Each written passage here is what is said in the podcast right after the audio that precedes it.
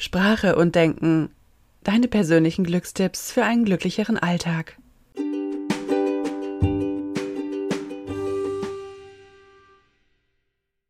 Glückstipp Nummer 3. Lern deine Gefühle besser kennen. Wenn wir einen besseren Zugang zu unseren Gefühlen haben, werden wir automatisch glücklicher. Deswegen ist es besonders wichtig, dass wir unsere Gefühle nicht als Feinde betrachten und sie versuchen zu unterdrücken, sondern dass wir sie ernst nehmen und auch wahrnehmen.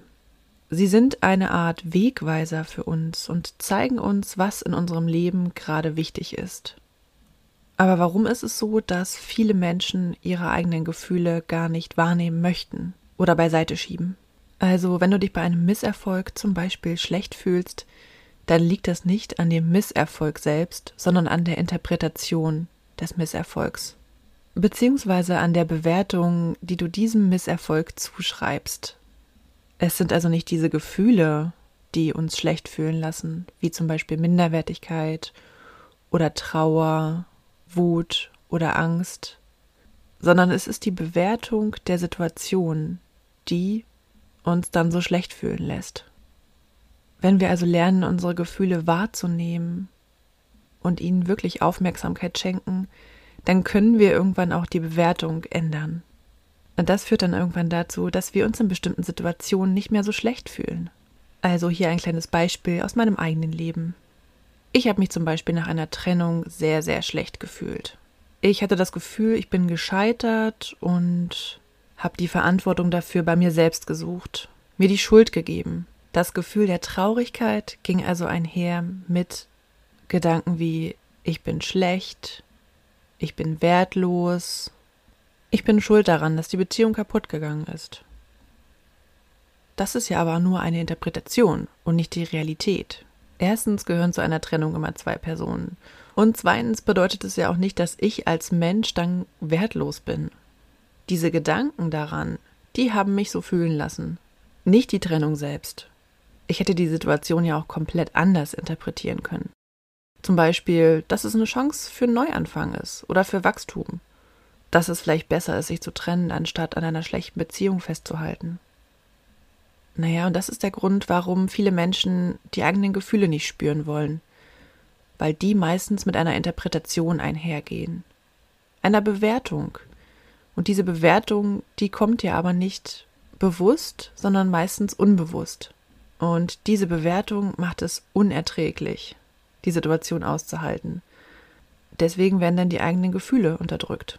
Bewertungen haben wir im Laufe unseres Lebens erlernt. Also zum Beispiel sowas wie Trauer ist Schwäche oder Aggression bedeutet, dass sich jemand nicht unter Kontrolle hat.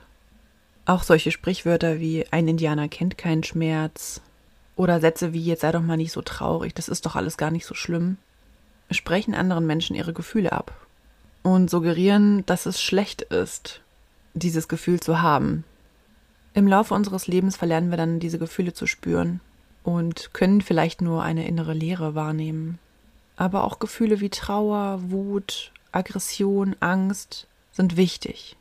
Wir sollten uns nicht komplett in diesen Gefühlen verlieren, das ist klar, aber sie signalisieren uns auch, dass da gerade etwas nicht erfüllt ist, also ein Bedürfnis nicht erfüllt ist.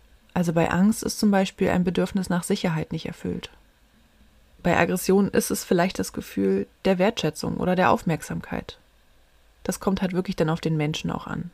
Wichtig ist, dass diese Gefühle wichtig sind und dass wir sie wahrnehmen sollten und nicht wegdrücken sollten.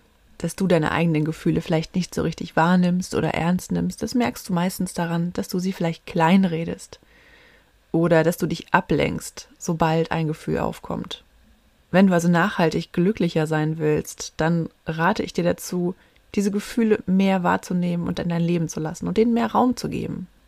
Frag dich vielleicht mal häufiger am Tag, hm, wie fühle ich mich jetzt eigentlich gerade? Und nimm dir wirklich Zeit dafür. Dann kannst du auch ganz leicht feststellen, ob irgendein Bedürfnis gerade zu kurz kommt oder nicht. Das Bedürfnis können wir erst erfüllen, wenn wir unsere Gefühle wahrnehmen. Und das wiederum ist ein Akt der Selbstliebe und auch Selbstfürsorge. Also sorge für dich und nimm deine Gefühle wahr. Falls es dir schwerfällt, deine Gefühle wirklich wahrzunehmen, spür einmal in dich hinein und schau mal, wo in deinem Körper sich das Gefühl befindet. Also wenn du es nicht richtig benennen kannst, dann wird sich das ja irgendwie trotzdem in deinem Körper äußern. Also vielleicht hast du Bauchschmerzen oder eine Anspannung im Hals oder im Nacken.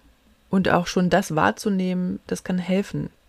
Und zwar dabei, sich die eigenen Bedürfnisse zu erfüllen. Also wenn du zum Beispiel merkst, dass du in bestimmten Situationen immer angespannt bist oder Bauchweh bekommst, dann weißt du ja auch, dass da irgendwas zu kurz kommt. Lern dich also selbst besser kennen und sieh deine Gefühle als Freunde an und nicht als Feinde.